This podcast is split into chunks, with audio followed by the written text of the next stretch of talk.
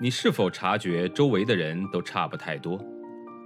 他们像不像流水线上被生产出来的标准件，有着相似的想法、类似的人格？又或者，你对西方某些发达教育抱有着神秘感？那留学又意味着什么？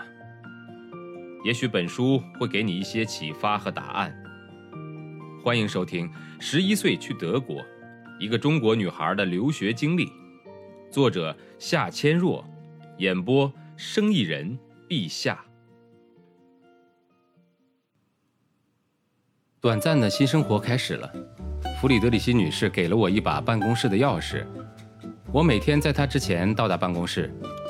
首先就是坐在给自己安排的那间办公室里，上网收集当天的新闻大事，主要是登录国际通讯社路透社的网页。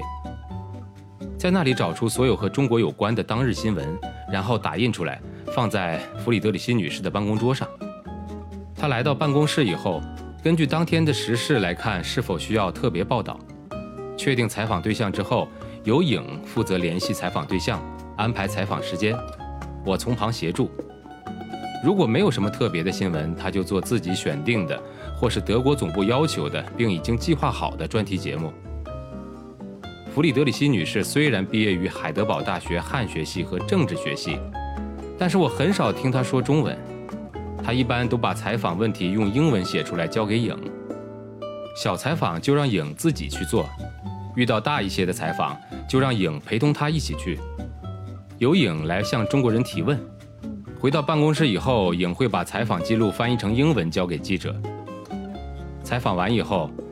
弗里德里希女士一般会根据采访内容和背景资料写一篇稿子，然后靠自己录音制成可以直接在德国广播中播出的节目。中间经常穿插一些接受采访者的原声以及一些背景的声音，例如上海街道上嘈杂的声音，用以增添节目的真实感。每当他录音的时候，紧闭的办公室门上会响起红灯，表示完全不能打扰，大家要保持安静。这时候，影、阿旺以及我都停止说话，做事时尽量不发出大的声响。开始阶段，除了一些翻译和文秘等工作以外，我也跟着弗里德里希女士外出采访。第一个采访任务是西气东输工程，这算是一个比较大的新闻。弗里德里希带着我一起去上海水利局采访了某位官员。他把一些用德文写的问题交给我，我负责翻译和录音。工作一段时间以后，他也开始放手让我和影一道出去采访。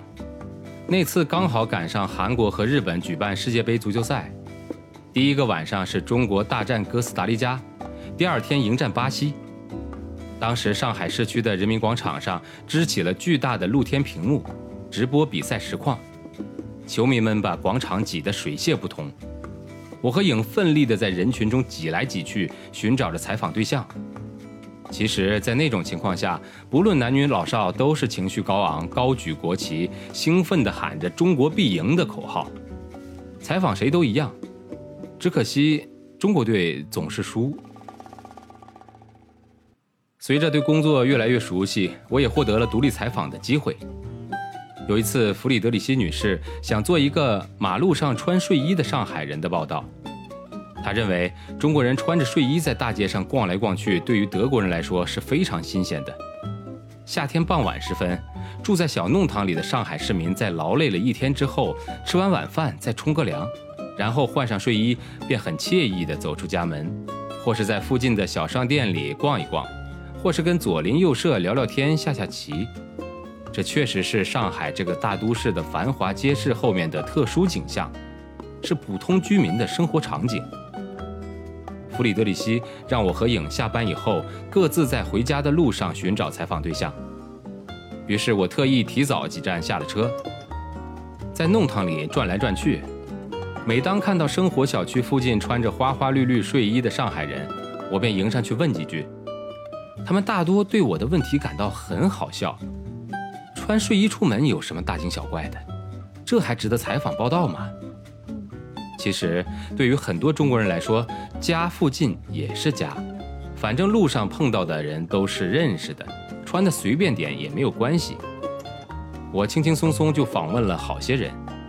采访过后，我走进小区一家超市买瓶水，付钱的时候，我前面站了一位穿着睡衣的老伯，看上去快七十岁了，睡衣上的那些小熊图案快把我逗乐了。我便又顺便采访了他。他伸手指给我看小区门口站着的一位大叔，光着上身，下身只穿着小短裤。老伯幽默地说：“跟那个人相比，我穿着睡衣已经算是很文明了。”说完，我们一起哈哈大笑。其实穿着睡衣上街，体现的也是一种特殊地方的社会文化生活习惯，跟是否文明没有什么关系。德国人听到这样的报道，也只会当成一种趣闻，绝不会产生负面的看法。上海高考期间，弗里德里希女士派给我一个采访任务，但不是去学校采访参加高考的学生，她选了一个独特的视角，让我去附近的酒店转转。开始我还有些奇怪，既然是高考，当然应该去学校了，为什么要去酒店呢？当我来到酒店一打听，立刻明白了弗里德里希女士的用意。这真的很能反映中国教育背后的社会形态：一人高考，全家上阵，全社会大动员。本章节演播告一段落，感谢您的收听，欢迎持续关注并订阅。